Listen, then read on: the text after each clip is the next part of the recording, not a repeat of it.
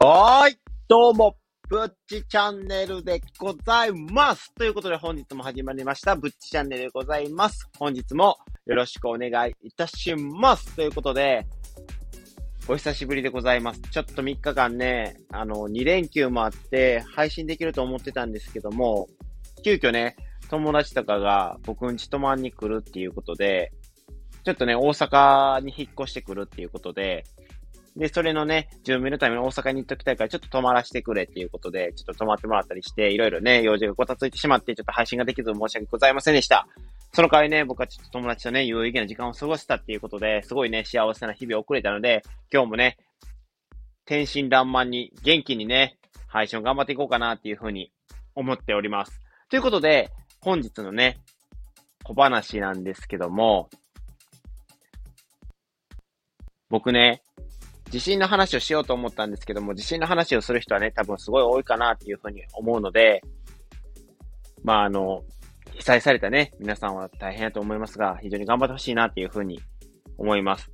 でもね、僕はね、だからこそ自分のね、できるね、楽しい話をすることで、一人でも多くね、僕の話を聞いて楽しいなって思ってもらえることの方がね、重要かなっていうふうにも思いますので、いつも通りやらせていただこうかなっていうふうに思っております。ということで本日小話なんですけども、僕ね、ずっとね、顔のイメチェンをしているっていう話で、顔のイメチェンっていうのも言い方がおかしいんですけども、まあなんぞやっていう話なんですけども、まあ僕、基本ね、髪の毛パーマとかかけるんですけど、結構その、飽きてきたりもするんですよ。やっぱり伸びてきたりしたらね。で、飽きてきたりしたら、その、なんて言うんですか？美容室とか行って、またパーマかけ直したりとか、たまにショートヘアとかにしてストレートで遊んでみたりとか、いろいろしてるんですよ。で、今はショートヘアで、ちょっとね、パーマのしてない時期をね、楽しんでいるんですけども、それがね、また、今のところいいんですけど、けどね、なんか久々にね、自分がそのパーマからショートヘアになって、で、やっぱりショートヘアにしたら清潔感が出てくるから、ちょっと髭も剃ろうかなって言って、そ毎日剃ったりしてるんですよ。じゃあ、なんか、自分の顔って面白くないなって、なんか、なんやろなみたいな。なんか物足らんなってなっちゃうんですよ。もうね、自分の顔不細工やなっていうことはやめようって思って、そういうのにね、あの気持ちでどんどん顔にも出てくるかなと思って、そういうのは思わないようにはしてるんですけども、けどなんか面白くないなって、なんか刺激がないなと思って、で、結構ね、そういうね、髭とか生やすと、やっぱり女性のね、受けとかも悪くなるんですけども、やっぱりちょっと髭を生やしてみたいなと思って、で、今ね、普通のね、鼻下の髭はね、あんまり伸ばさず、顎髭だけ伸ばして、ちょっとね、ダンディーな感じを出そうかなっていうふうに思いまして、顎髭を伸ばしてるっていうね、しょうもない話なんですけど、で、そこでね、髭はね、結構僕伸ばすんですけど、その、イメージチェンジとか、そういうのも兼ねてるし、冬とかだと寒いから単純に、あの、武将髭を伸ばすっていうパターンもあるんですけど、で、その中でね、僕ね、一番ね、嫌なのが、僕、髭がちめっちゃ中途半端なんですよ。なんていうんですか。一本一本濃いけど、まばらに生えてるっていうんですか。なんか、なんていうんですかね。皆さん画像で調べてみたりしてほしいんですけど、山田孝之とか俳優さんでいてるじゃないですか。あの人すごい髭が濃いんですよ。あんな感じでブワーって生えてくれるんだったらいいんですけど、全然そうじゃなくて、ほんまにちょんちょんちょんちょんちょんちょんちょんちょんちょんちょんちょんちょんちょんちょんちょんちょんみたいな感じで、しか髭が生えてこなくて、なんていうんですか、髭のダンディー感っていうんですかね、そういうのがなくて、本当にね、一本一本がね、ちょろ松してるような、ダッサいね、生え方してるんですよ。だから、もうちょっとね、ほんと髭はね、似合わんなーっていう感じですね。もっとね、いい生え方したらね、僕も、いろんな髪型も試してみたいなとか思ったりするんですよ。例えば、その、もうほんまに横とか後ろ刈り上げて、で、トップの部分を結構前髪とかも伸ばして、それを後ろにかけ上げてオールバックにするとか。で、髭を結構生やすみたいな、そういう髪型もしてみたいなって思うんですけど、あまりにもそれをするには、髭がダサすぎるのでできないんですよね。だから、こういうね、自分に合った、合ってないっていうのをね、見極めながらやるっていうのはすごい心苦しいんですけども、まあ仕方がないかなっていうふうに思ってまして。でも、髭をちょっと伸ばしたいから、顎ひげだけ、顎ひげだけでもね、頑張っちゃおうかなって思っているっていうね、今日この頃でござる、ござるございますっていう、まあ小話でした。ということで、本日のね、話題に入っていくんですけども、非常にね、僕の中で興味深い記事がありまして、それがね、題名見てもわかるかなっていうふうには思うんですけども、インスタグラムのね、方で、その創業者のマック・ザッカーバー、ザッカーバーグ氏がね、CEO がね、あの、NFT 導入するっていうことで発言したっていうことで、非常にこれが面白いなっていうふうに思って、ちょっと記事読んでいきますね。近いうちにインスタグラムに NFT を導入することに取り組んでいると、えー、メタのマーク・ザッカーバーグ CEO が15日テキサス州のオースティンで開催されたサウスバイ・サウスウェストで述べと、え、縁が、自分、わからないです、読み方が。の、えー、シニアエディターカリスタベル氏はツイートしたと。で、えー、っと、だがし、ザッカーバーグ CEO は今日は正確なことを発表する準備はできていないと付け加えたというということで、これがね、ど、コインデスクジャパンっていう、あの、記事さん、記事が、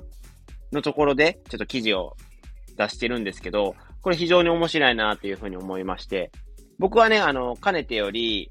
この仮想通貨であったりとか、その NFT、今後ね、その 5G の技術の普及に伴って、で、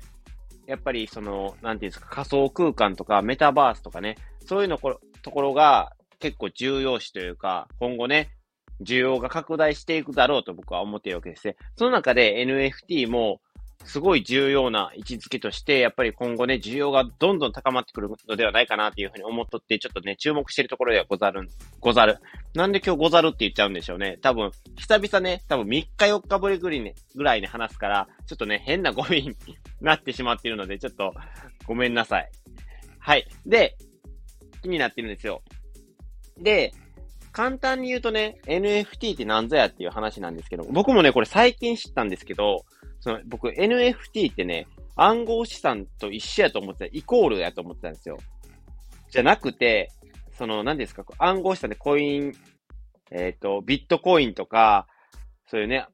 イーサリアムとか、そういうのやと思ってたんですよ。N、の総称を僕は暗号資産とかの総称を NFT って言うと思ってたんですけど、実はね、最近ね、本を読むとそうではなかったみたいで、すごいね、恥ずかしいなと思って、そういう風に知ったかぶりしてるなと思って、あ、ちょっと本を買って読んどいてよかったなって思うところなんですけども、NFT って、だから、じゃあ何なんって、え、暗号資産とかじゃなかったじゃあ何？みたいな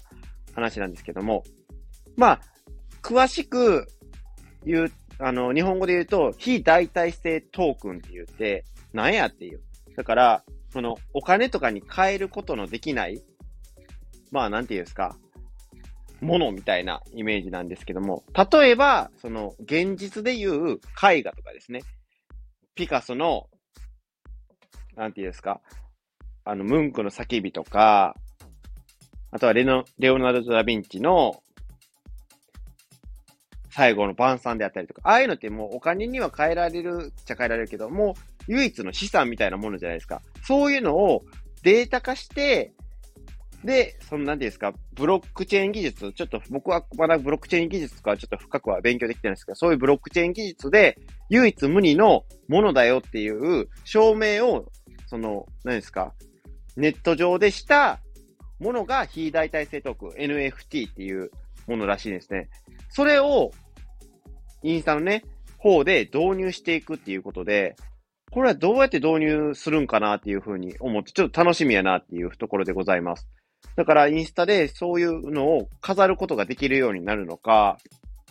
それとも、そういうね、取引をできる場を、なんていうんですか、あの、中請け業者みたいなのを作って、そういうね、なんかいろんな写真とか載せれるじゃないですか。それに加えて NFT も載せれるようにして、ちょっと売買をできるようにするっていうようにするのかはちょっとわからないんですけども、基本ね、その、そういう NFT とか、ネット上のね、データの、その、唯一無二のものの取引っていうのは暗号資産とかでね、そういうのをまあ導入したりするのかなとかは思ったりもするんですけど、そこまではね、わからないと。まあ、正確なね、発言をする場所ではないと、ザカーバーグ氏は述べてるの、ただの、その、何ですか、ちょっと先の思想で、NFT を導入したいなということを言ってるっていう記事やったので、まあどうなるかはわからないんですけども、インスタがね、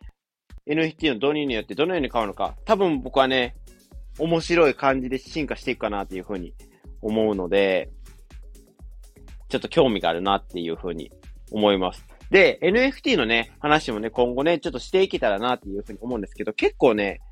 スタンド FM さんの、その、配信者の中でも NFT について語ってるチャンネルとかがあるので、その人たちのね、知識に加えた僕の知識なんてあれなんで、まあなんて言うんですか、もう小話程度で、まあアウトプットがてら、こういうものがあるよとか、そういうのをね、話していけたらいいなっていうふうに思っております。僕はね、このチャンネルはね、あの、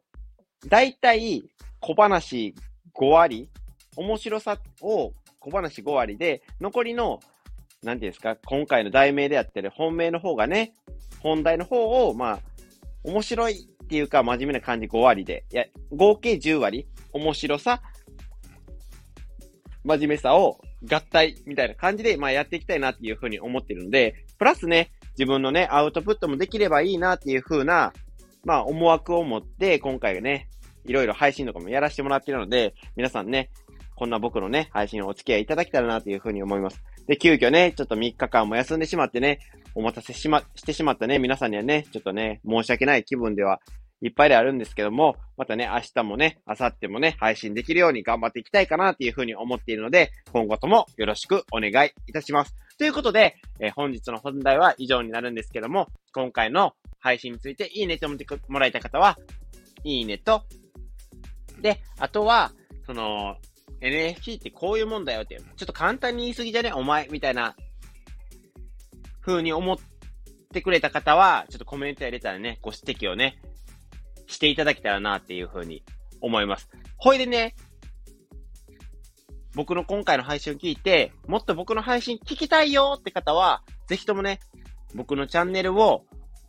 フォローしていただけると、私、ぶっち、非常に嬉しいで